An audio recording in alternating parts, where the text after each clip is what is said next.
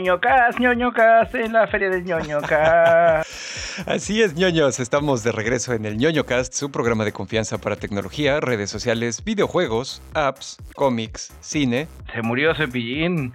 A Chabelo se le están acabando los horrocruxes. Eh, 150 mil cámaras de seguridad hackeadas en Estados Unidos. Animales que pasan test cognitivos, el cuarto le sorprenderá. Ya sabemos por qué explotó Starship 10. El live action de la caricatura noventera que nadie pidió y que al parecer no sabemos por qué lo están haciendo así. El actor Seth Rogen quiere ser tu dealer si vives en un país de adeveras. Porque lucha contra Babylon. A huevo. y más.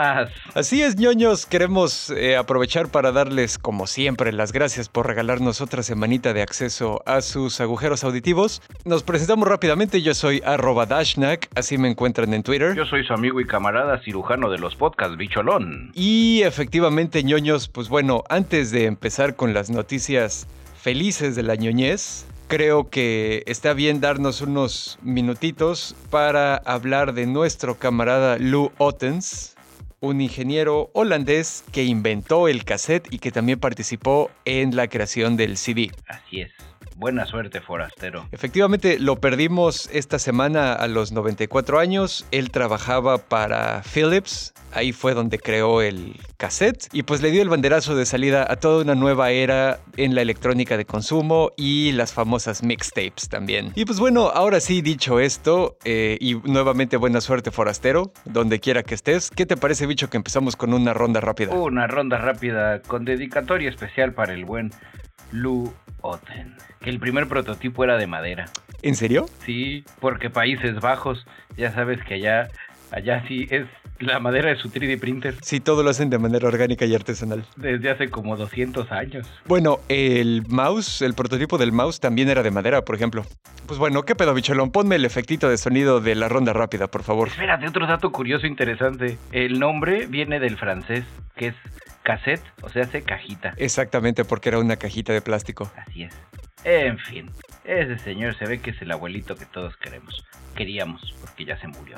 Ahora sí, la ronda rápida homenajeando a este grande del, de los audios. Güey, güey, güey.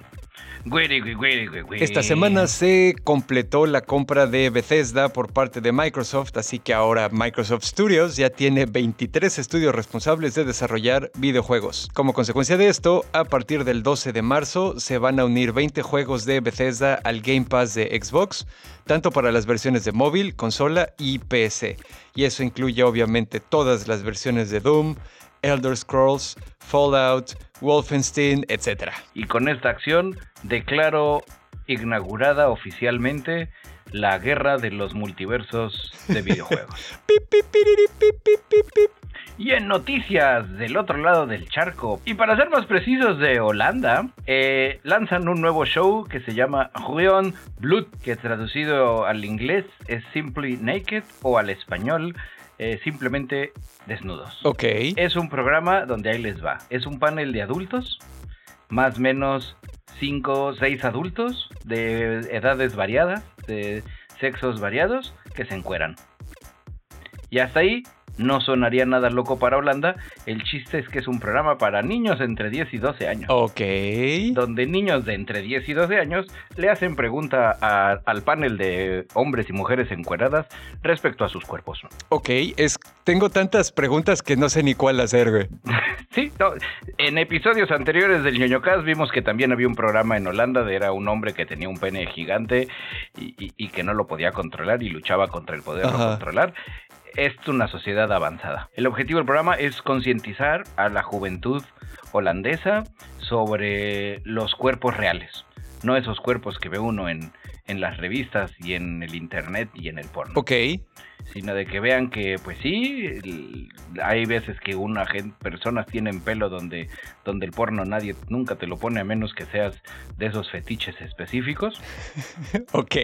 y sí pues pinta pinta chingón. Pues eh, es una excelente idea, vamos a ver cómo funciona, porque pues también, como dicen por ahí las abuelitas del dicho, el hecho hay mucho trecho, y aunque la idea está chida, la, la ejecución podría estar toda pitera, ¿no? O podría ya prestarse a... Como ellos, ellos ya, acabo de llegar a la parte donde ellos llegan y en el más puro estilo holandés te cierran el hocico y te dicen, el primer programa de educación sexual con nudismo, así abierto, eh, se transmitió en Holanda en 1974. Ah, no, bueno, pues entonces ya. O sea, tampoco es algo así que dijeras, no mames, qué nuevo para ellos. Ellos ya ven hombre y mujer, hombres y mujeres encuerados de manera no sexosa en la televisión desde 1974. ¿Te imaginas vivir en esas sociedades de adeveras bicholón?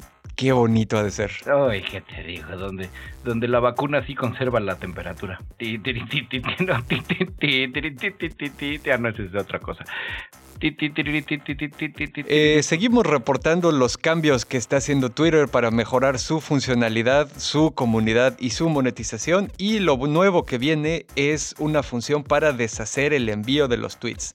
Lo encontró una investigadora que se llama Jane Mshawn Wong.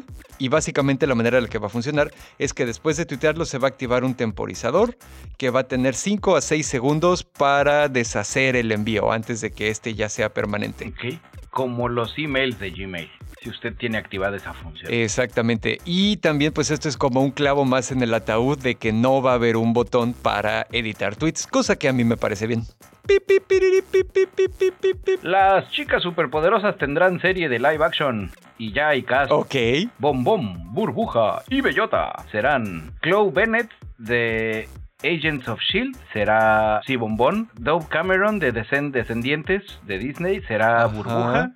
Y Jana Perrault, Perrault será Bellota. La serie será live action y veremos las locas aventuras de estas tres superheroínas ya como adultecentes, donde tienen, viven resentidas por nunca haber vivido una juventud por haber estado muy ocupadas destruyendo superhéroes. ¿Es neta? ¿Es neta esa sinopsis? Sí. O sea, ya la fiebre por darquetizar todo ya se nos salió de control. Algo así.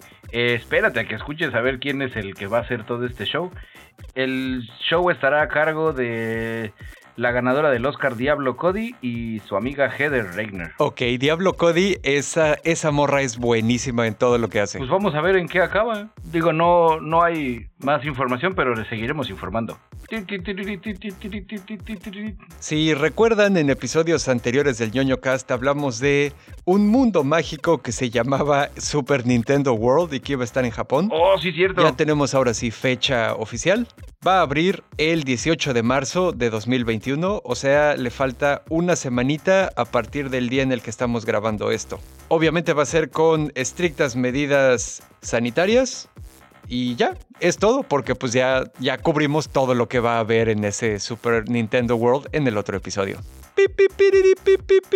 Imagínense prender su televisión y ver la siguiente escena. Hola, soy Malala Yousafzai y esto es Jackass.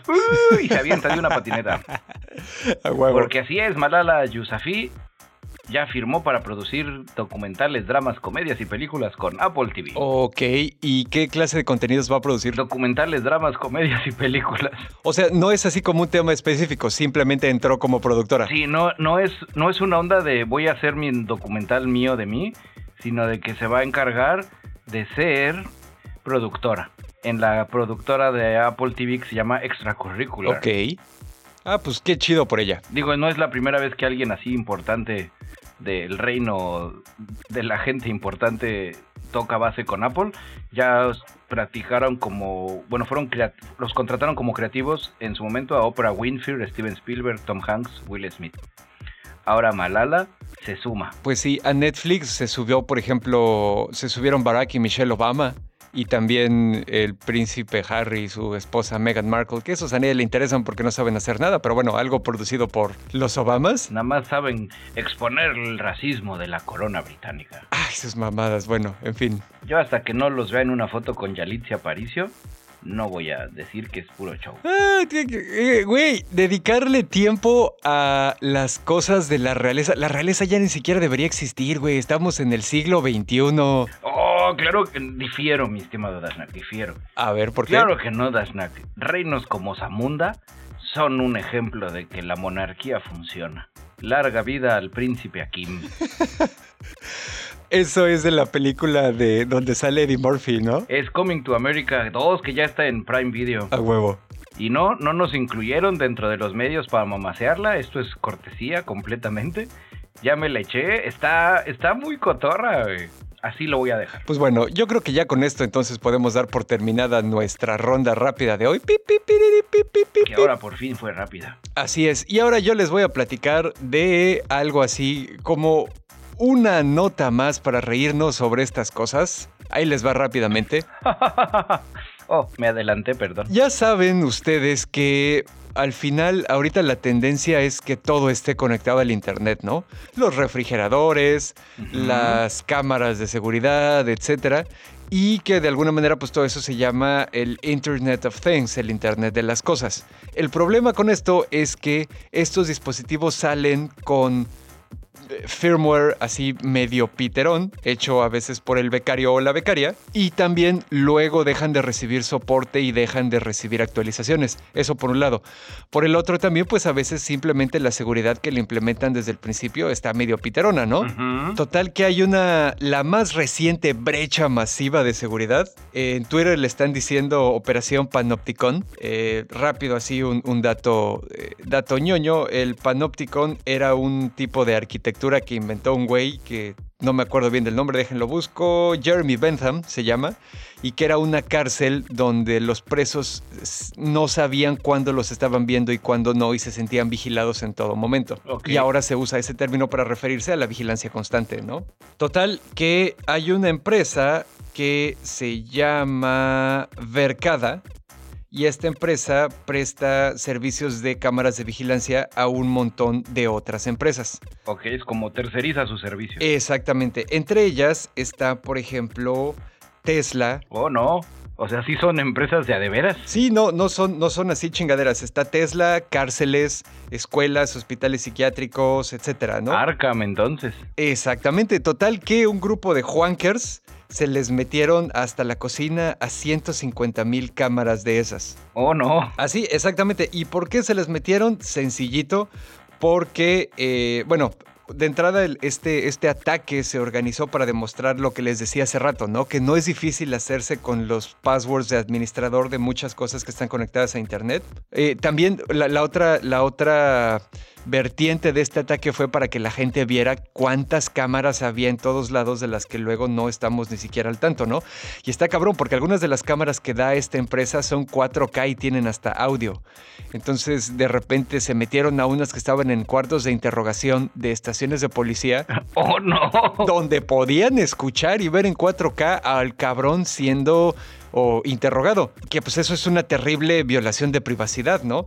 ¿Ya filtraron algo? Había una cuenta que... Bueno, que si acabas en un cuarto de interrogación y eres culpable, no voy a entrar en detalles, pero... Pero, pero si te están interrogando y resulta que no eres culpable, pues de todas maneras alguien ya supo. Exactamente. Había una cuenta de Twitter que se llamaba Nian Crime W eh, que es donde estaban subiendo todas estas cosas de los streams de audio, de video y fotografías que habían estado sacando, pero ya la bajaron, entonces ahorita ya no he encontrado ningún otro lugar donde estén esas cosas. Así que bueno, ñoños, la primera enseñanza que hay que llevarse de aquí es por favor cambien el password default de todos sus aparatos, porque todos sus aparatos vienen con un password default. Cámbienselo. Ahora mismo los esperamos. Así es. Bueno, ya creo que ya se los cambiaron. ¿Cuál es el segundo, la segunda recomendación? ¿O nomás era esa? Sí, no, digo, o sea, hay, hay cosas en las que el, consumidor final no puede hacer nada, ¿no? El consumidor final no puede hacerle una auditoría al código del producto para ver que no esté pitero y que siga las prácticas de seguridad apropiadas. Sí, digo, pero pues es hacer la luchita, ¿no? Pues sí, lo que sí podemos hacer como consumidores es demandarle a las empresas que hagan las cosas bien y que le den soporte de varios años de actualizaciones de seguridad y parches a sus productos, no que los liberen así nada más y sigan funcionando 17 años con el mismo pinche código culero. Y también, pues, no haga pendejadas que no quiera que se hagan públicas delante de cualquier cámara de circuito cerrado porque no sabes quién está viendo. Exactamente. Sí, te lo digo a ti, exactamente. Sí, ya nos volvimos podcast de misterio. Sí, eso sonó como si fuéramos el Joker, güey, de hecho. A propósito del Joker. Si usted, queridísimo amigo ñoño, escucha, eh, vive en la prefectura de Chiba, Japón, y está al tanto de la política mexicana y dice, ay, qué envidia que ellos tienen de candidato a, Kiko y a Cuauhtémoc Blanco, bueno, que ya es gobernador, y así muchos de nuestros políticos. Pues Chiva Japón no se queda atrás. Eh, les traigo aquí a nuestro nuevo amigo y camarada Yusuke Kawai que se acaba de postular al puesto de gobernador de la prefectura de Chiba, Japón. Y apareció en su, pues algo así como de, no debate, sino presentación televisiva ante la prefectura, disfrazado del Joker. Oh. Pero no de cualquier Joker, del Joker de Joaquín Phoenix. El Joker. Joker. Y al puro estilo de anime. sí, porque aparte dice, tiene como ciertas líneas que, que asemejan una onda como teatro kabuki Jokeru. Jokeru. Ok, esto me está interesando cada vez más. Y lo más chingón son sus propuestas de su programa político. A ver. Construir una torre roja como la Chiva Portawa y bautizarla Tokyo Tower. ¿Como la que está en Tokio? Pues como la que está en todos los animes también, ¿no? Digo, no, no eres un anime decente si no tienes un episodio cerca de la Tokyo Tower. Pues sí, de hecho, así es. El cambiar el nombre del aeropuerto de Narita que se encuentra en la prefectura de Chiba por Disney Sky. ah, no mames, en serio. Su tercera este, reforma de campaña es convertir la famosa canción de Frozen Let It Go en el himno de Chiva. Y prohibir la palabra basura en Chiva y reemplazarla con las palabras fragmento de estrella. Güey, no mames, me cae poca madre. Quiero ser amigo de ese güey. Lo más que es que sus cuatro propuestas de campaña tienen mucho más sentido que, si juntamos todas las propuestas de campaña en la historia de los políticos de México. Bueno, bicho, pero pues ya deja de, deja de compararte con otros países ya de veras, nada más te vas a acabar sintiendo mal, hombre. No, y es que espérate, lo entrevistaron para Tokyo Sports, porque pues, ya la, la política ya es un deporte. A huevo. y le preguntaron, ¿por qué lleva usted maquillaje? Y él dice, teniendo en cuenta que el payaso es una especie de héroe oscuro, me dio la impresión que podía conseguir así el apoyo de la gente. Ok, me parece un razonamiento sumamente japonés, ¿no? Como que a lo mejor no tiene sentido afuera. Sí, no tiene madre. Hace unos años Kawai dejó su trabajo, intentó probar suerte como comediante en la industria del entretenimiento en Japón. Como Arthur. No le dieron oportunidades en la televisión, recurrió a YouTube y recientemente lanzó un musical, un video musical llamado It's Showtime. Órale. It's Showtime. Entonces probablemente pues o está haciendo esto para jalar views para allá o en realidad igual igual iba a ganar. Este cabrón está a una derrota en las elecciones de convertirse en un supervillano, güey. No mames. O sea, tiene así como que todo el camino lo que va a perder las elecciones, güey, y eso va a ser lo que lo va a acabar de romper. Ojalá no le den una Death Note. a huevo. Oye. Durante el discurso, también de las cosas chidas, el discurso fue transmitido en la cadena hermana del ñoñocast NHK. Pidió a los espectadores que grabasen y compartiesen el video en YouTube y TikTok. Ok. Está, está poca madre. Otra de las cosas interesantes, voy a, voy a compartirles el video en ñoñocast.com. Okay. De las cosas más deliciosas del video es la intérprete de, de lenguaje sordomudos. En la parte de atrás, cuando llega a la parte de las propuestas, ella diciendo, no, neta lo tengo que decir así.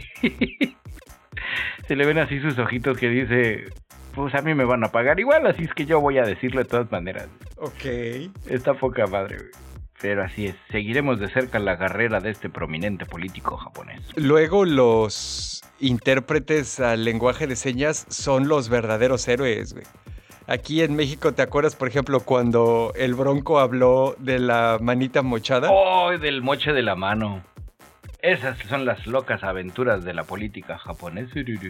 Y bueno, en otras noticias, eh, ñoños, Seguramente se acordarán que hace relativamente poco tiempo Apple presentó la versión 12 de su iPhone, ¿no? Y pues lo presentó en varias presentaciones, incluyendo el iPhone 12 mini. Ok. Pues ahora resulta que nos estamos enterando de que Apple va a disminuir la producción de más iPhone 12 minis en un 70% para lo que queda del año, porque no se están vendiendo. Es que a diferencia, creo que cuando sacaron su primer producto econosabroso, que era el, si mal no recuerdo, el, ay, se me fue el nombre, el que era de colorcitos, que parecía, su funda, traían como una funda que parecían crocs. Ajá, es el SE. Ándale. Pues mucha banda empezó a jalar ese, pero era como el segundo teléfono, ¿no? Era así como que el Telcel, me acuerdo que casi casi te los regalaba para que pudieras traer tu onda de, de iPhone. Ajá. Pero el, el, el mame o el punto único de venta de tener un iPhone, pues es tener el chingón, güey. Como traer los tenis pirata, ¿no? Así en, en- entre ese mundo consumidor de la manzana, pues no traes el bueno. Sí, es un iPhone, pero, pero pues no es el chido. Y sabes también qué pasó, que se están haciendo competencia ellos mismos y tal vez es algo que no tomaron en cuenta. Porque ¿qué pasa? El iPhone 11 solo tiene un año de haber salido y solo cuesta 100 dólares más que el iPhone 12 mini. El iPhone 12 mini no tiene las mismas prestaciones que sus hermanos mayores. Entonces dices, puta, pues le meto 100 dólares más y me compro un teléfono de verdad en lugar de un telefonito capado. Pues sí, esa gente de iPhone le está haciendo falta barrio. También el, el- tema de que estén sacando uno, o sea, que, que renueven la plantilla, pues, cada año, ajeno al tema ecológico, sí se me hace una mentada de madre porque, digo, bajita la mano están a 18 meses, o sea, sales perdiendo. Eh, sí, pues sí. Que bueno, ahí también hay otra cosa que me parece importante recalcar. El que hayan recortado la producción del iPhone 12 mini no implica de ninguna manera que estén teniendo problemas con ventas. Al contrario, No, es ese modelo. este año 2021 va a ser el año que más teléfonos van a fabricar desde que empezaron a vender el iPhone. O sea que progresivamente... Pero de ese, ¿no? Sí, e- efectivamente de ese no, pero siguen aumentando sus ventas. Y a propósito de, de seguir comprando, vamos a, la- a los seguimientos. El- mi primer seguimiento de la semana tiene que ver con el espacio. A ver. Eh, ¿Se acuerdan que el episodio anterior les platicábamos del compadre japonés que está buscando gente para ir al espacio? Ajá. Pues adivinen quién creen que ya se anotó. ¿Quién? ¡Yo! Ah, no mames, ¿a poco sí, sí aplicaste? Voy a la luna o que te, se quedan en su planeta cochino. Ok, digo, el- Ya me anoté, ya me llegó mi mail, espero a finales de mes que me den más instrucciones. no mames, qué chido.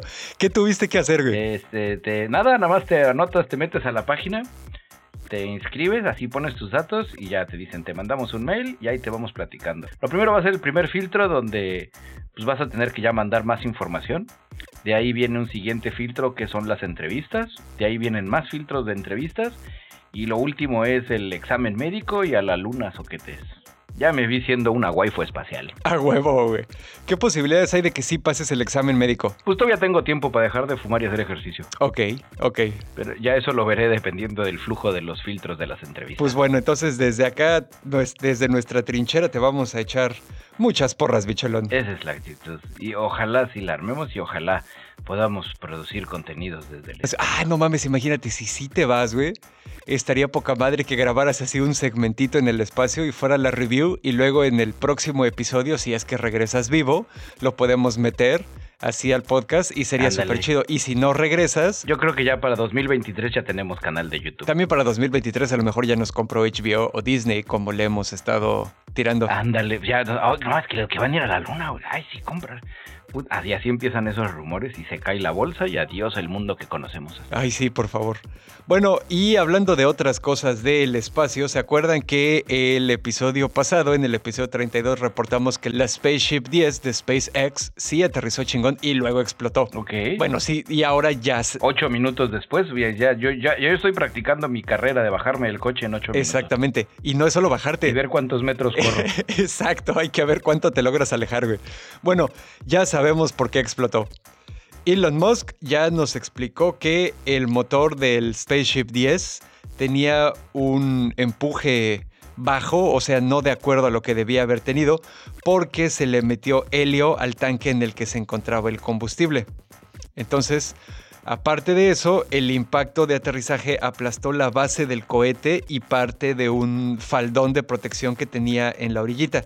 Entonces, esas dos cosas ocasionaron una explosión. Uy, no. No, pues, tienen tres años para resolver ese No, pedo. está bien, pues ya, ya apuntaron qué fue lo que salió mal y ahora para la 11 dicen que ya no va a pasar. Vamos a ver si es cierto. No lo estás entendiendo, ahora ya es como personal, ¿no? Digo, ya cuando uno se anota, Dices, ay, ay, este, no, pues yo ya quiero ver que, yo ya no quiero ver que exploten esas naves. Mientras me dé tiempo de ver la nueva película de Justice League, estoy contento. Ay, sí, que ya viene, a ver, que viene el 18 de marzo, si no me equivoco, ¿no? 18 de marzo, a menos que haya usted sido de los afortunados que pudo verla en la filtración. Eso estuvo bien cagado, güey, porque resultó que en la plataforma de HBO Max, cuando subieron eh, la nueva película de Tommy Jerry, la linkearon no a Tommy Jerry, sino al archivo de la película de la Liga de la Justicia. Entonces la banda que entraba a ver Tommy Jerry se estaba echando un cacho de eh, la Liga de la Justicia. Pero no se filtró completa entonces, solo fue un fragmento. Eh, las personas que estaban esperando que saliera Tommy Jerry y le picaron luego, luego en cuanto salió, alcanzaron a ver una hora de la película que fue el tiempo en el que se dieron cuenta los güeyes de HBO y cambiaron todo al carajo. Entonces no se filtró nada porque la banda que la estaba viendo no la pirateó. Sí, fue una hora, pues. Exacto. Por algo no hemos visto ya los links de descarga acá la película completa. Así es. Y al ser una hora y esa película dura pues un ultra chingo, pues fue como el 10% de la película. Sí, no, no, pasa nada, güey. Es el equivalente a la escena post-créditos. a huevo. Pues bueno, a propósito de Justice League, ya salió el póster de Darkseid y el hype está muy cabrón. A ver, a ver, cuenta, cuenta. El, hype, el hype viene muy cabrón. El, el, hype de esta película creo que creo que para DC es un nivel de hype similar al de Endgame. Ok, así de plano, así lo sientes. Obviamente considerando el tema de que estamos en la pandemia, ¿no? O sea, de que no, no va a haber un Cinépolis sacando el lleva tu, tu palomitera del abdomen de Jason Momoa. Ajá. Creo que dentro de la debida proporción, el hype está siendo chido. Y andaba leyendo por ahí en, en Reddit el tema de que estaban haciendo ahí unos posts de la gente que empezó a hacer campaña y que pagó espectaculares para que, release de Snyder Cut cuando fue todo el tema y que la lana que juntaron la empezaron a meter en, en asociaciones que prevenían el suicidio adolescente y demás. Oh, ok. Es de esas cosas que dices, qué chingón. O sea, eh, no sé cuáles hayan sido al final las negras intenciones de Warner, porque debe de haber negras intenciones, porque no, no pueden ser un buen corporativo. Todos los corporativos son maléficos. Exactamente. Excepto ñoño Corp. Pero al final me, me pongo en los lugares de esa, de esa banda que, que se juntó, que pagó el pinche espectacular, que estaban mamando y que al final ya les va a salir su película como debía de ser, se siente chingón. Sí, eh, creo que dentro de dentro de mis predicciones, porque pues ya nos vamos a poner a futurear. A ver. Creo que va a ser la película que regrese la esperanza al universo cinematográfico de DC Comics. Pues sí, porque todo el mundo la va a ver, o sea, y si está bien y si entrega lo que promete, de alguna manera les va a quitar el mal trago de, la Liga de la Justicia original, que a mí en lo personal me gustó mucho de todas maneras, sigo pensando que fue de las mejores películas del año, pero sí entiendo las cosas a las que Joss Whedon le dio en la madre completamente. ¿Sabes cuál es el, único problema? Que no ha habido tanta secrecía, o tal vez sea una estrategia de están este, liberando, liqueando ciertos elementos para, para evitar el juego de que la imaginación de los fans vuele más allá. Por ejemplo, el tema del cameo de Martian Manhunter, pues ya, es va a haber un cameo. Oh, ¿quién será? Oh, ah, sí, es Martian Manhunter. Ah, ok. Oh, qué chingón. Gracias. Ya, no. Eh. O sea, como que de alguna manera están, están manejando las expectativas desde el principio. Para que la banda no overmame y al final de la película salgan. Ay, qué mamada. No salió. Este, no sé, estoy pensando quién estaría chingón que saliera. Lobo, que es de mis favoritos de DC, ¿no? O, no aparecieron los Lantern Corps o los Red Lantern, no sé. Eh, han estado manejando muy bien el, tema, ¿no? Digo, el tema, el, detallito, ¿no? De que Superman va a salir con su traje negro. O sea, han, han sido muy abiertos en lo que estamos esperando. O sea, lo hemos visto ya en los trailers. A final de cuentas, lo único que no hemos visto en el trailer es qué tanto puede o no afectarse la historia, eh, las escenas de pelea, que si ya son la película va a durar un que son cuatro horas, ¿no? Ajá, cuatro y cachito, creo, güey. O sea, cuatro y cachito, la original no duró, no duró tanto. O sea, sí va a haber más material así que yo le estoy apostando a que van a jugar eh, lo que nos gustó de la de Superman, de que son putazos así, estilo Dragon Ball, de cinco minutos de secuencia de pelea hasta que hasta que digas ya por favor te vas a comprometer déjalo ok ok que fueron de los detalles que en lo personal sentí que careció la primera entrega de Justice. ¿Sientes que te quedaron a deber con chingadazos? Ajá, pues dices, güey, son... ¿quién, ¿Cuántos son? A ver, son Flash, La Mujer Maravilla, Batman, Cyborg, Superman. Son cinco cabrones. Y, y Aquaman. Y Aquaman, cierto, seis, güey. O sea, son de a seis cabrones, güey. De a diez minutos cada quien que les ponga, o de a cinco minutos que les pongan putazos a cada quien, son solo 30 minutos de película. No fueron 30 minutos de putazos. Güey. O sea, sí, eh, y muchos ahí puedes hasta campechanearle, ¿no? Aquí, cuatro horas, güey. Cuatro fucking horas, güey. Dices, güey, esa creo que es mi última predicción. Donde vamos a salir saciados de escenas de pelea. Fíjate que Ah, bueno, primero que nada, espero que, que, tu predicción sea correcta. Por otro lado, a mí no me pareció que me hayan quedado a deber o sea, siempre puedes ver más, ¿no? Porque pues, son superhéroes con los que creciste y lo que sea. Pero el, desarrollo de la historia, todo este pedo de Batman juntando el equipo, de resucitando al dios que es Superman. O sea, tuvo como mucha historia que me pareció buena historia, ¿sabes? No me pareció relleno entre los putazos, como luego algunas de Marvel. No, por eso te digo, el, eh, eh, eh, en cuestión de historia está cotorra, o sea, está bien, está bien contada. Simón, Simón. Ponle que le agreguen un poquito más de, de, líneas, metan un dos, tres escenas que no vimos, metan una que otra justificación, le den un poquito más de galleta a Cyborg, le den un poquito más de, de background a Flash, metan dos, tres este, visiones apocalípticas más de Batman. Simón pero aún así lo que le haría, así lo que yo siento que le haría falta y que con eso rellenas las cuatro horas, es ya dicho lo anterior, y ahora aumentale escenas de putazos, así, donde al, al final el, el nivel, si nos pusiéramos en una onda One Punch, el grado de emergencia que estaba sufriendo la Tierra en ese momento era nivel dragón. A huevo. Y lo resolvieron en putiza. O sea, digo, para el nivel de pedos que era, ah, sí, pum, pam, pum, sí, vamos, echamos un montón, y tú para acá, y yo acá, y tú lleva a los niños, y corre. Pues dices, sí, pues es, es, es, un pedo más cabrón. Digo, sí son superhéroes, sí son super cabrones, pero pues, ¿a poco, no, ¿a poco se tardaron tan poquito? Ya, pues sí. Y, y sí, no, pues sí, sí, tiene razón. Sí, sí, esa parte sí se puede desarrollar un poco más, ¿no? O sea, porque fue el pre-Liga de la Justicia, Liga de la Justicia, y el post fue lo que estuvo como un poco corto, ¿no? Sí, donde ya lo, ya resolvimos, ya lo mataron. Pues bueno, Muchas gracias por el reporte, Bicholón. Y a propósito de Liga de la Justicia, le traemos la vergüenza de la semana. Escenas de gente. Vergüenza de la semana. Y la vergüenza de la semana va esta semana para el doctor López Gatel. Ok, a ver, te, me estás afifizando, bicholón. ¿Qué pedo con eso? No, no, no, para nada. Esto no es fifi. Esto es.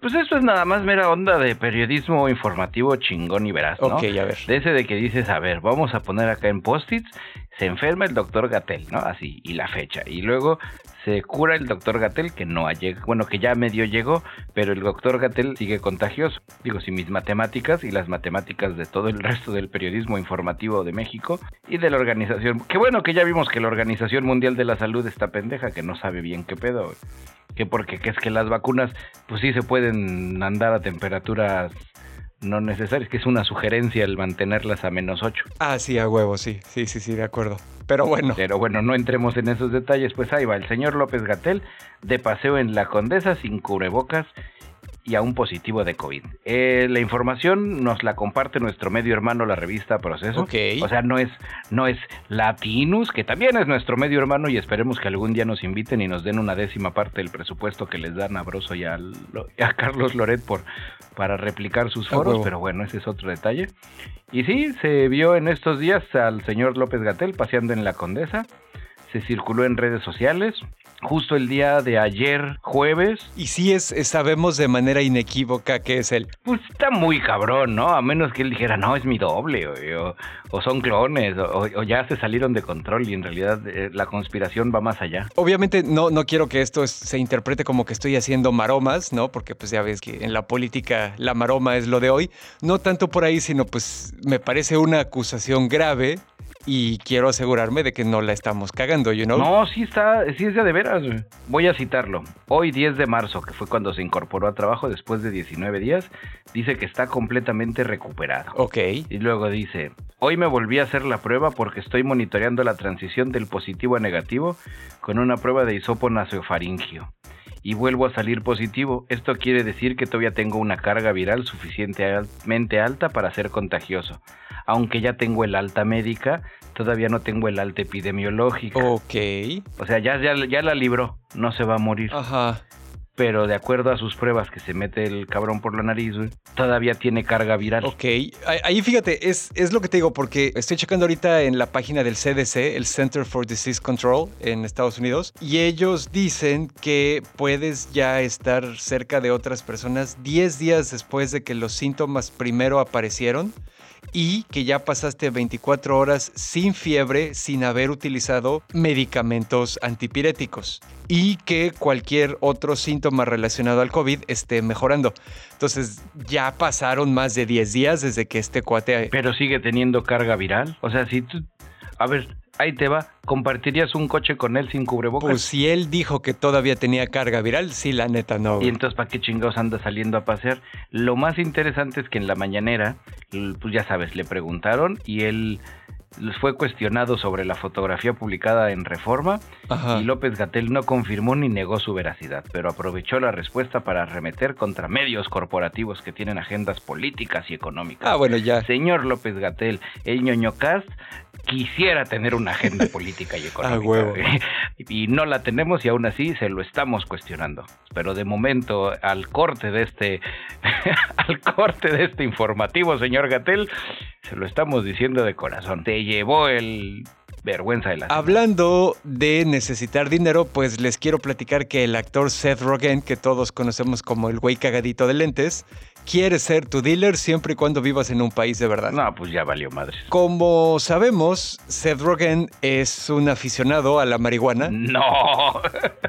Digo, aparte de que la consume de manera recreativa y lo que quieras, pues también es una persona que ha hecho y continúa haciendo activismo a favor de la despenalización, ¿no? Y pues hablando de Porque legaliza lo que crece de la tierra. Lucha contra Babilón. Porque hay que luchar contra Babilón. Eh, pero pues bueno, todo eso ya lo sabemos, eso no, no sorprende a nadie. Resulta que eh, pues ahora que en Estados Unidos viene como toda esta ola de legalización para el consumo recreativo y los lugares donde venderla y lo que sea, pues Seth Rogen junto con su compa Evan Goldberg sacaron su propia cepa. ¡Órale! Eso, ¿sabes qué es lo chingón? Digo, cuando gente que sí sabes que la... No es lo mismo que alguien arme la cepa y consiga una figura pública para que la avale, a cuando cabrones que en realidad le saben a este pedo y que la disfrutan así, saquen su propia cepa y dices, esa madre va a estar buena. Como si te la recomendara Snoop Dogg, ¿no? Por ejemplo, también, o sea, sabes que viene de, conocimiento. Total que estos güeyes se pusieron a probar eh, cientos de cepas, o eso dicen, y pues tampoco creo que les haya pesado mucho.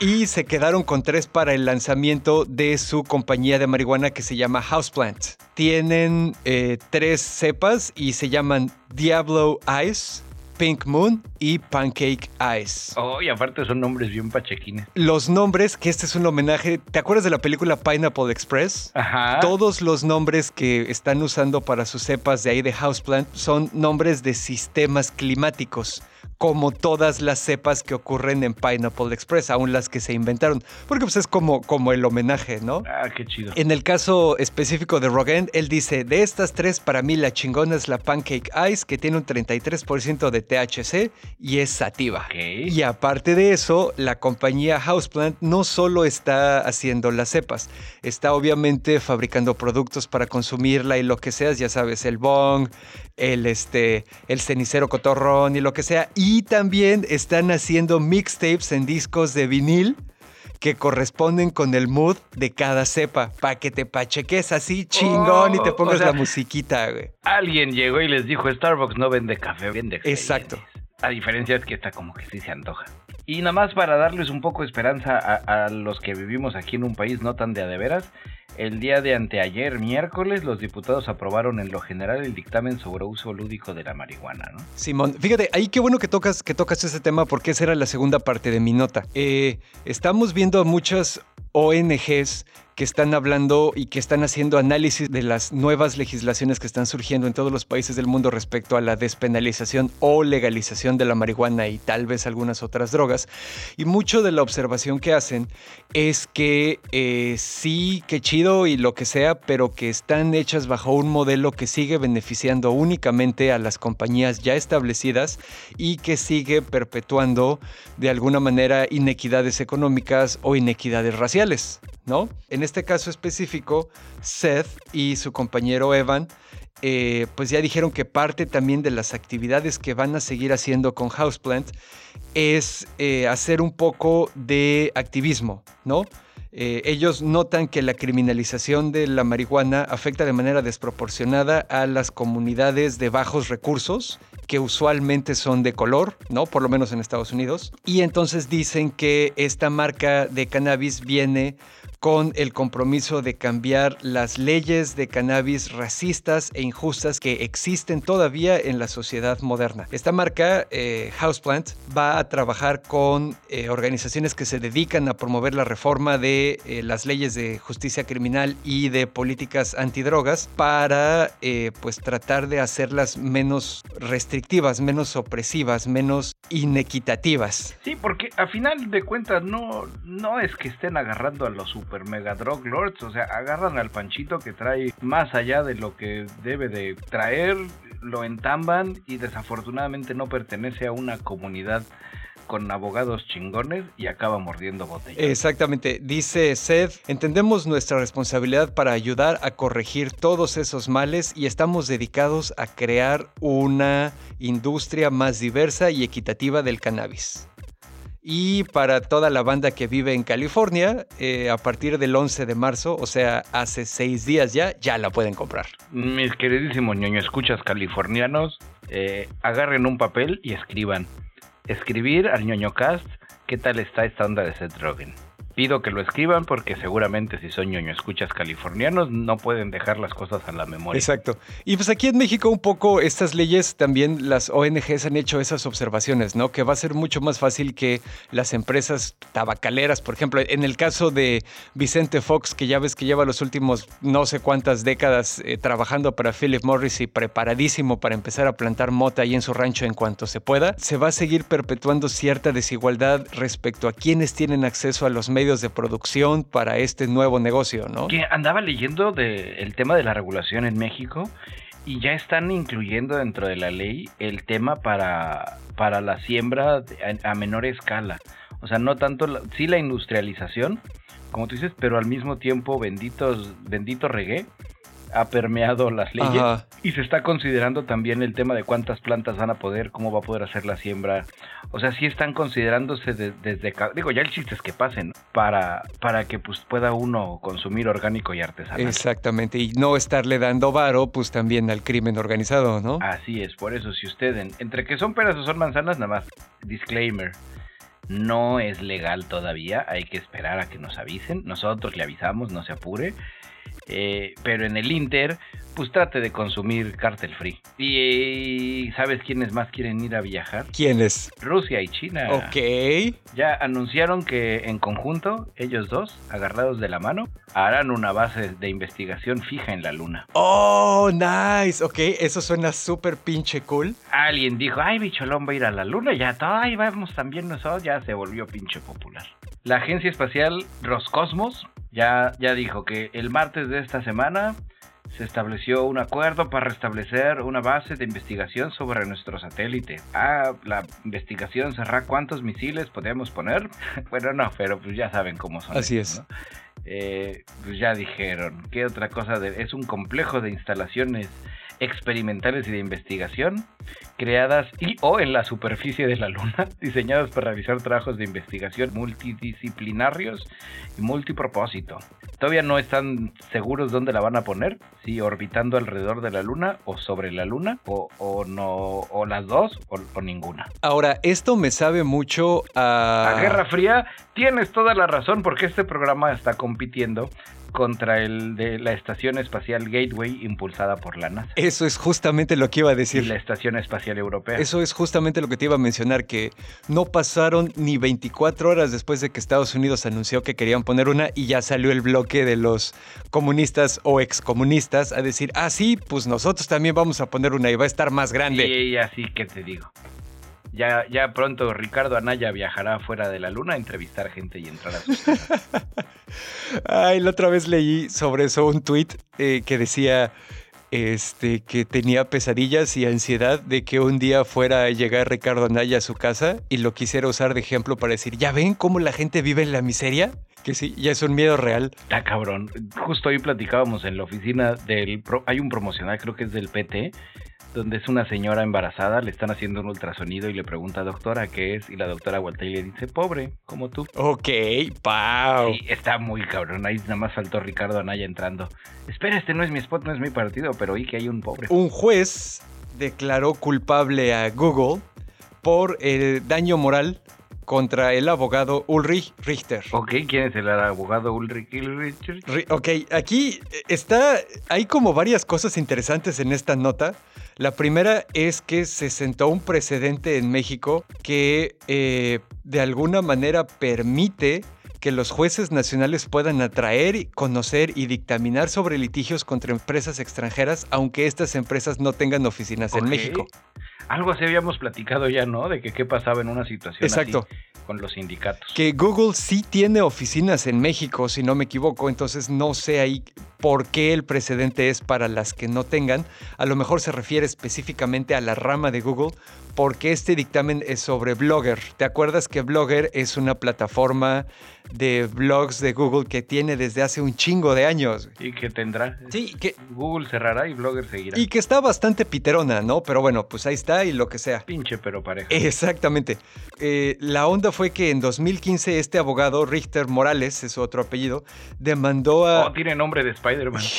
Richter Morales como Miles Morales. Ah, sí me sonó así de que ese abogado de noche combate el crimen. Total que demandó a Google en 2015 por negarse a proporcionar datos de un grupo de usuarios que suplantaron su personalidad en un blog del, creado en Blogger, donde lo difamaron, cuestionaron su calidad moral y profesional y le inventaron cosas como que la DEA lo tenía preso o que la DEA lo andaba buscando. O sea, sí fue así un pedo de eh, campaña sucia culero.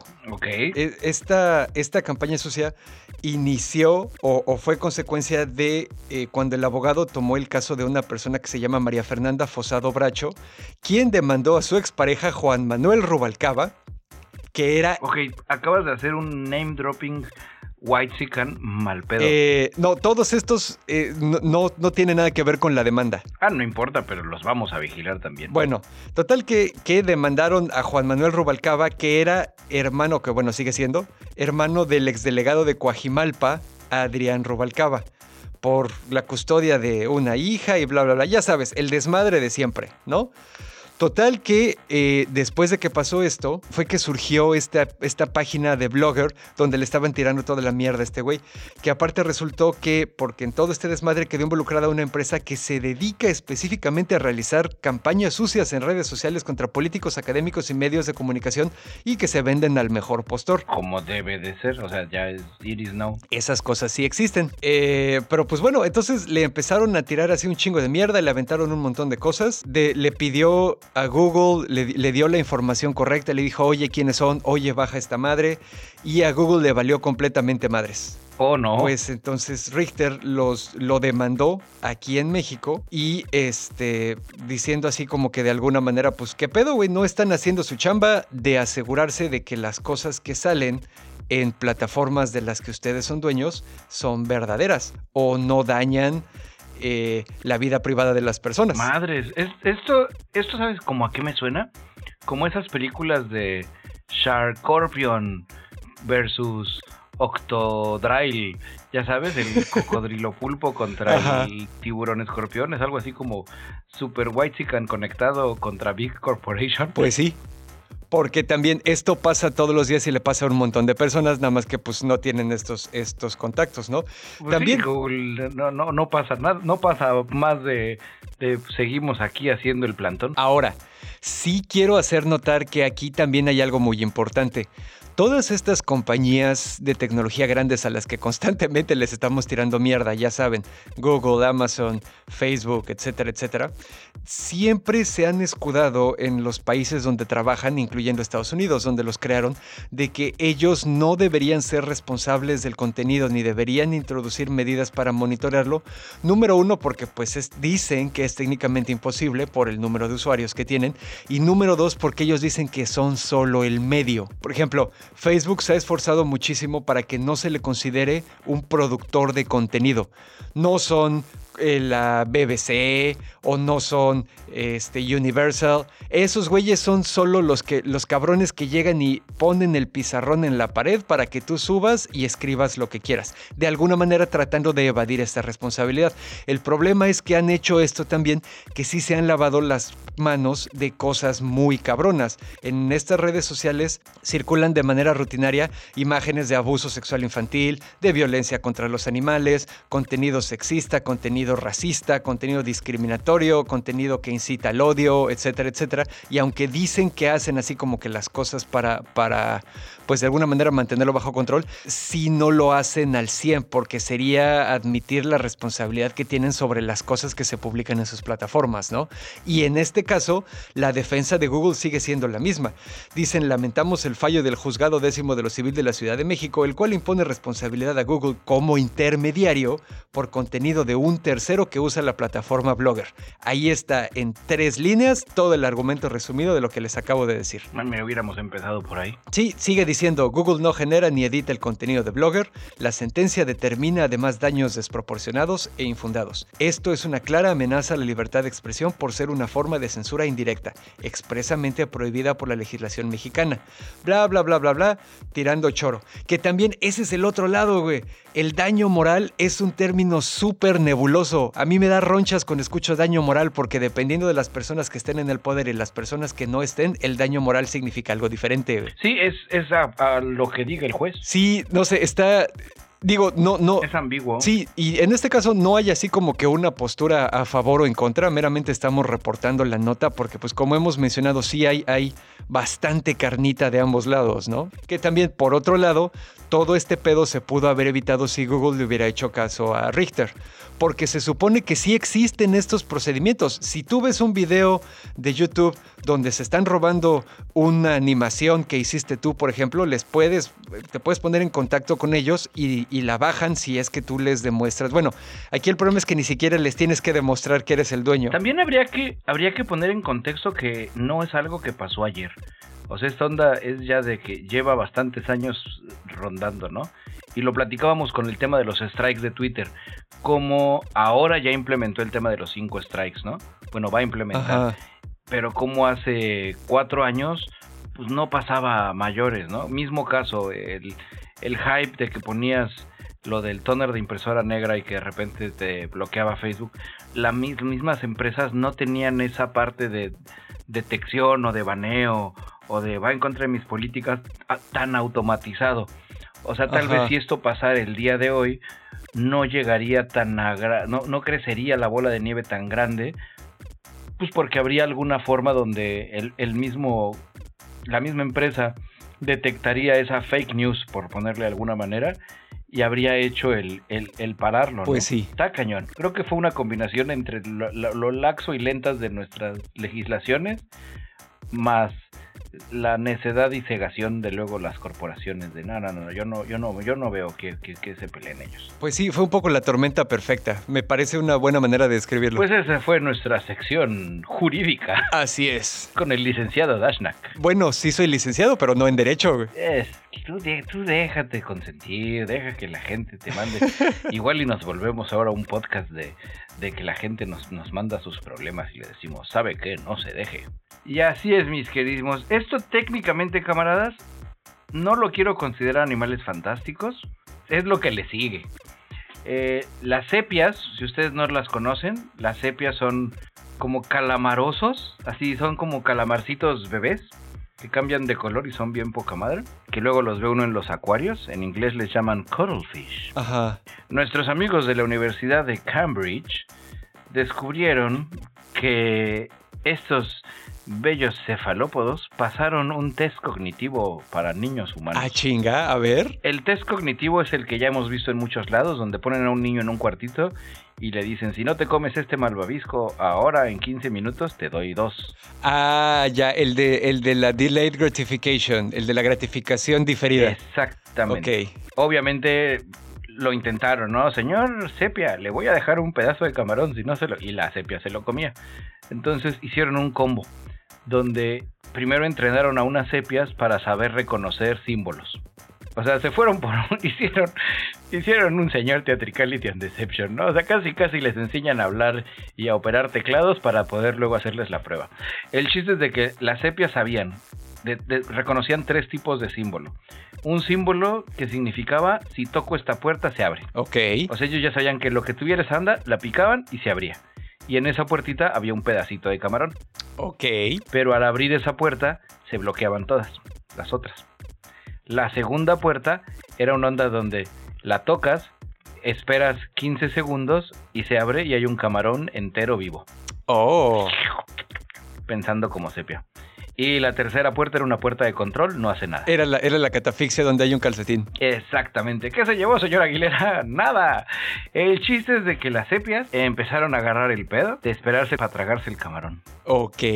Este tipo de test, eh, bueno, obviamente en este caso lo hicieron con seis sepias. Eh, ya lo habían hecho antes con perritos, con cuervos, con chimpancés. Todos ellos ya están en el club pasamos un test cognitivo para niños y ahora el nuevo miembro de este club son las sepias. Órale, qué interesante. ¿Qué significa que pronto nos conquistarán? Pues sí, seguramente. Son eh, todos los cefalópodos son, son animalitos muy interesantes. Aparte de que son bien inteligentes y lo que sea, tienen eh, muchas cosas dentro de su biología que son únicas a ellos y también es de donde se han agarrado los proponentes de la panspermia para decir que los cefalópodos son extraterrestres. Ah, que esa no se la sabían. Ay, ay, ay, tú siempre sorprendiéndonos, Dashnak. Pues eso es la. Eso es realmente más que animales fantásticos, es bienvenidos, sepias. Y si esto sobrevive y en el futuro las sepias dominan el mundo, siempre creímos en ustedes. Así es, como dice Ken Brockman, por mi parte yo le doy la bienvenida a nuestros nuevos señores sepias. Bueno, y hablando de... de darles la bienvenida, hay veces que uno da la bienvenida y hay veces que uno da la despedida. WandaVision ya se acabó. Vienes on fire hoy para la hilada de, las, de los temas, güey. ¿Qué te digo? Uno es que no, es que no, ahora es fuera de mamada, no cené, entonces tengo un chingo de hambre y ya quiero acabar. Esos tacos árabes no se van a comer solos. Ok, ok. El reporte final de WandaVision. Mis predicciones fueron ciertas. Ya, fin. Sí, no mames, respect, güey. Te, digo, yo sé que no, no fue nada extraordinario, pero, pero la manera tan precisa en, lo que lo, en la que lo describiste, pues sí, igual que nuestras predicciones de 2021, güey. El trance cuántico. Está muy cabrón, me asusto a veces. El, el episodio, voy a, voy a ser súper veloz. Estuvo chido, estuvo bien al final, en promedio la serie yo la estoy calificando con un 8. Vendría a ser el equivalente a algo así como de 4 puntos, 4 ñes. Tuvo sus altas, tuvo sus bajas. La expectativa, bueno, más bien jugó en contra de la misma serie, pero aún así el producto en promedio fue bueno, muy buen valor de producción, contada muy bien para hacer un producto de Marvel. Eh, temas artísticos, el blanco y negro, el, el, arriesgue se les aplaude. Desafortunadamente al final en el, en el desenvolvimiento y desenmarañado de los nudos hicieron un cagadero. Ok. Pero a pesar de ser un cagadero, eh, se salvó, está, está dices, eh, bien. Creo que, que en esa parte, bueno, yo no sé si tanto fue un cagadero, pero sí siento que dejaron ahí las cosas un poco medio sueltas, pero hasta en eso le atinaste, ¿no? Es un poco lo que decías de que eh, el producto que estamos viendo en este momento se convierte dentro de sí mismo también en el trailer de lo que viene después. Y entonces en el final vemos, por ejemplo, que pues bueno, digo, de entrada nos desaparecen a Vision Blanco, ¿no? Entonces pues, ya sabemos que en los cómics nadie muere. Entonces, y no pues, lo incluyen tampoco en los postcréditos. Yo, la verdad, en la escena postcrédito yo confié en que íbamos a ver a un Vision Blanco, no sé, disfrazado entrando al cine o haciendo una, aunque sea, lo que sea. O sea, no sabemos. Así, se fue al centro de la Tierra o regresó a su planeta. Yo igual me quedé esperando el cameo de Doctor Strange, que según yo era prácticamente confirmado, y más lo que vemos en la segunda escena postcréditos. Eh, y ni ahí salió el hijo de su chingada madre, pero sí nos dejaron el tráiler de los niños. O no. O no, sí. ¿Qué es lo que te digo? O sea, ni porque no los vimos, no sabemos y no lo vamos a saber hasta que toque otra vez el turno de la magia, porque ahora vamos a pasar a Falcon y Winter Soldier, que son, son madrazos. Pues sí. algo que sí, sí me encabronó ligeramente fue cómo nos hicieron el Theatricality and Deception bien culero con Pietro. Sí, esa parte igual a mí me quedó así de que, no mamen, güey. en fin. Pero no voy a dejar, porque he madurado, no voy a dejar que esas pendejadas, esos huecos en la narrativa de niño de, no de niño de 15, esos huecos en la narrativa de estudiante de primer año a escritor, arruinen las cosas que me divirtieron de, de la serie. Y tuvo, tuvo sus momentos. Me gustó que destaparan también a Rambo ya y ya la vimos así como que pues sacando la chamba y vemos también la segunda, la, perdón, una de las escenas post créditos donde pues ya le van a ofrecer chamba allá arriba, ¿no? Con... Sí, te, digo, fue un... la, serie yo la podría dividir en dos la, el desmadre que cumplieron su promesa de vamos a ver cómo supera su duelo y topear todos los demás proyectos. De una manera muy sosa, pero se topearla al final de cuentas. Y nos dieron un poquito de actividad superheroil con chingadazos para los que nos a lo mejor sentíamos que nos faltaba un poquito de eso, ¿no? La escena donde los cuatro miembros de la familia... Sí, al final te digo yo, le doy sus cuatro ñes. Sí, sí, sí, la, escena donde vemos a los cuatro miembros de la familia ya así como que tirando chingazos, pues, pues está chido, güey. También es, es como... No los preparamos para esto, niños, pero ya sabes, punchlines de superhéroes. Al final la opinión que más vale es la usted, de usted, ñoño escucha o ñoño escucha. Efectivamente. Eh, al final, pues yo creo que como bien dices, bicho, nosotros la dejamos con unas 4 ñes, 4.3 ñes, no 4.5 para que no suba 5. Eh, pero pues sí, definitivamente. Y con esto, pues yo creo que ya vamos a dar Por. Eh, final a nuestra cobertura de WandaVision, porque pues ya, ya no hay, ¿no? Pues ya no hay más. Efectivamente. Y dicho esto, ñoños, eh, ¿qué les parece que nos vamos rápidamente a unas recomendaciones rápidas? Que hace mucho que no les compartimos cosas que hayamos visto o que estemos viendo en estos momentos. Yo les traigo una fresca, no la he terminado.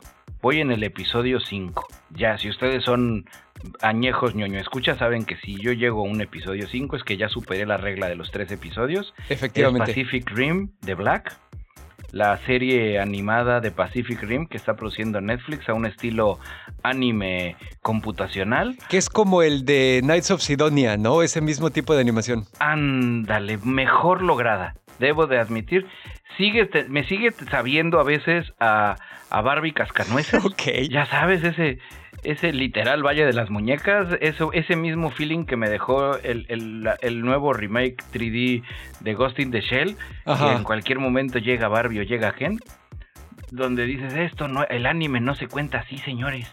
Pero bueno, esa parte está, está, al final está cotorra, juega muchas reglas del anime en cuestión de cómo se setopean los personajes, pero sin olvidar la narrativa americanizada debemos de contar las cosas en un poquito en orden. Ahora que voy en el episodio 5 tengo el ligero temor de que no van a resolver un carajo y que va a ser una enorme temporada de 7 episodios donde están setopeando el universo.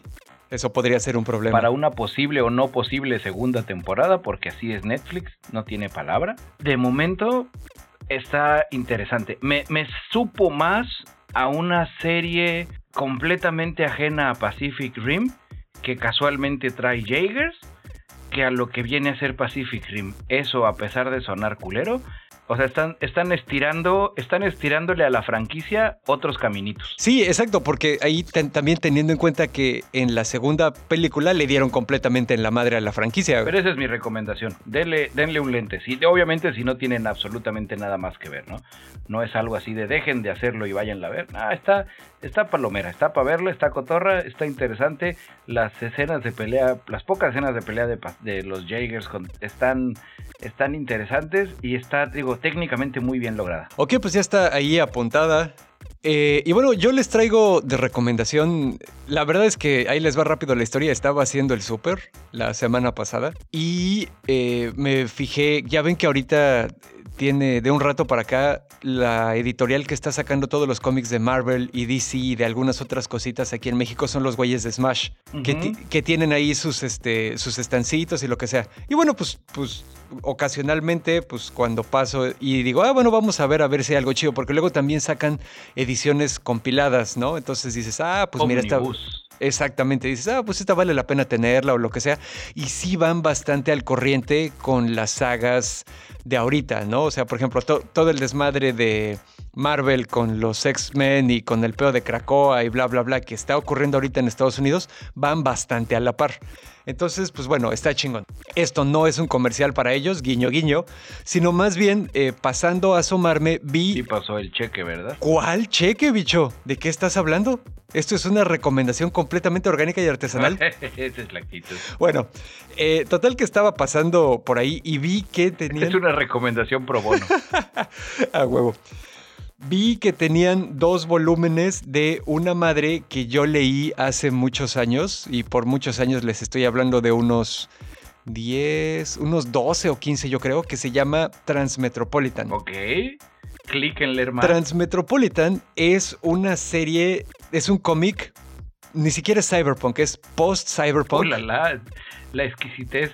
Sí, no, no, no, no, digo. Exquisita. Es, es, como el, es como el nombre con el que decidieron designar el género, pero no está así súper exquisita, güey. Eh, de hecho, el escritor es Warren Ellis, que es un cabrón muy bueno, pero pues también es, es o sea, no es así como demasiado exquisito, ¿no? Hace cosas normales. Ha escrito para DC, ha escrito para Marvel, escribió, por ejemplo, eh, para Marvel escribió Xenogénesis, eh, para DC ha escrito varias cosas de Batman, por ejemplo. O sea, el güey tiene como que el estilo, ¿no? Esta, este cómic, Transmetropolitan, habla sobre eh, un futuro en la Tierra pero no es un pedo distópico. Bueno, sí es un poco distópico porque pues sí está culero vivir ahí, pero no es un pedo postapocalíptico raro donde las corporaciones nos dominan o llegaron los extraterrestres a cogernos a todos. No, es como si aceleraras nuestro mundo al futuro con los avances tecnológicos que uno esperaría,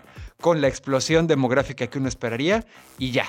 O sea, bastante aterrizado, pues. Exactamente, sigue habiendo... un cyberpunk sin exagerar. Sigue habiendo políticos corruptos, por ejemplo, sigue habiendo eh, cultos religiosos de los más loquitos hasta los más light, por ejemplo. Hay eh, nuevos avances tecnológicos. Ahora tienes una madre que es este tu constructor de materia, por ejemplo, que te hace la comida y también le puedes decir, oye, necesito que me hagas un traje de lino tamaño tal, color negro, corte urbano, plup, te lo hace. Y necesito unos lentes que tomen fotografías, plup, y te lo hace. O sea, es como esa mezcla, ¿no? Y, y esta historia, Transmetropolitan, sigue la historia de un periodista que se llama Spider Jerusalem. Que ese cabrón, cuando lo lean, se van a enamorar de ese personaje. Es el cabrón mientamadres borracho que todos quisiéramos ser, porque aparte es un cabrón que es reportero y es buenísimo. Es de esos reporteros que llegan a la verdad y la, la escriben de una manera avasalladora. Ok. Y bueno, pues eh, eh, al final, eh, Transmetropolitan es la historia de las aventuras de Spider Jerusalem durante varios arcos, ¿no? O sea, hay unas elecciones, por ejemplo, y luego hay un escándalo ahí con unos clones y bla, bla, bla. Entonces, es como la historia de este güey en este mundo, ¿no? Donde, donde pues medio sigues haciendo las mismas cosas que hacemos ahorita los seres humanos, pero con los modificadores de la tecnología y los nuevos órdenes sociales de ese momento. También, esta madre... anótame, yo ya me convenciste. Esta madre la publicaron, aparte de todo, en 2002, si no me equivoco. Y eh, prevé varias cosas, ¿no? En, 2002, por ejemplo, todavía no estaban tan de moda lo que ahora conocemos como los portales de noticia y los feeds RCS y eso, y, de alguna manera un poco eh, presiente. Le atinaron. Le atinaron, exactamente. Insisto, ampliamente recomendada. El arte también es buenísimo. Los chistes, la, escritura, la narrativa, el world building.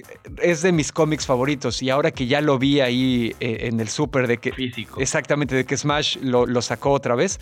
Pues yo sí se los recomiendo, banda. Y en Omnibus, que eso está chingón porque te ahorras mucho tiempo. Son, eh, lo sacó en los cuatro o cinco volúmenes que, salieron los Omnibus después de que terminó de, de hacerse. No es un completo, pero pues ahí se pueden asomar a la tienda o cuando vayan al súper o lo que sea. Pues ya están, camaradas. Ahora sí, salieron armados del episodio de hoy. Antes de proseguir con la despedida, queremos darle una salutación especial a nuestro nuevo Patreon, Juan Antonio. Juan Antonio, bienvenido, pásale a lo barrido, ahí acomódate, ahí ahora te serviremos de nuestro más fino tonalidad. Exactamente. Si usted quiere ser como Juan Antonio y ser el popular de la cuadra, pues ya sabe, entre a Patreon. Así es, y ahí qué bueno, qué bueno que lo mencionas, Bicholón. Yo también le quiero dar personalmente las gracias al camarada Juan Antonio, al nuevo Patreon. Y si ustedes eh, sienten que pues este programa les deja algo chido, ya sea la risa, la información o lo que sea, pues también se pueden dar una vuelta. Entren a patreon.com diagonal el nonocast el nonocast sin ñes, porque pues ya ven que ahí no se puede. Ahí en nuestro Patreon van a tener acceso anticipado a muchas cosas, como los packs de stickers que hacemos, como el podcast que sale ahí unas horas antes y aparte sale sin censura y con spoilers. También van a participar en la toma de decisiones para... Las reuniones mensuales. Las reuniones mensuales. Van a participar también en la toma de decisiones para algunos temas del podcast y para la dirección editorial que queremos tomar. Y ahí hay como varias cosas. Y lo más bonito es que están colaborando a que pues ya que sean un poquito más de Patrons, pues nos vamos a poder dedicar al 100% a esta madre, ¿no? Efectivamente. Eso es lo bonito. Y cuando llegue ese momento, pues probablemente ya no sea un podcast por semana. Seguramente ya va a ser más. Eh, dentro de los avisos parroquiales, por cierto, ya tenemos cuenta de Twitter. Estamos como el arroba el nonocast. Efectivamente, de hecho, nos pusimos a hacer tarea y ahora todas nuestras formas de contacto son el nonocast. Facebook, Twitter e Instagram están como el nonocast, igual que nuestro Patreon. Eh, no más que profesionalismo. Exactamente. Y aparte de eso, también pueden entrar a ñoñocast.com, que es como nuestra base, es nuestro blog, donde aparte de subir los episodios, también compartimos cosillas ahí chingonas y artículos que ocasionalmente escribimos. Y la tienda del merchandising oficial del ñoñocast. Así es, donde pueden eh, comprarse algún artículo y demostrar su amor por el ñoñocast y predicarlo al mundo, porque acuérdense que esa es la tarea que siempre se llevan todos los episodios, enseñarle a alguien nuevo el ñoñocast. Así es, porque somos el nuevo programa piramidal. Somos como la flor de la abundancia de la ñoñería. Que ahora se llama el telar de algo. Por algún lado me andaban platicando que, que regresó en forma de, de nuevo nombre. Pues sí, cada cierto tiempo esos esquemas piramidales cambian de nombre, regresan, estafan gente, se van y se van a la misma otra vez. Pues, ¿qué te parece si dicho lo anterior? Bueno, en mi caso, yo soy, fui y seré su amigo y camarada cirujano de los podcasts, Bicholón. Así es, camaradas, yo soy arroba ex compita de sistemas, así me encuentran en Twitter, igual a Bicholón. Y como siempre nos despedimos con un orgullo ñoño.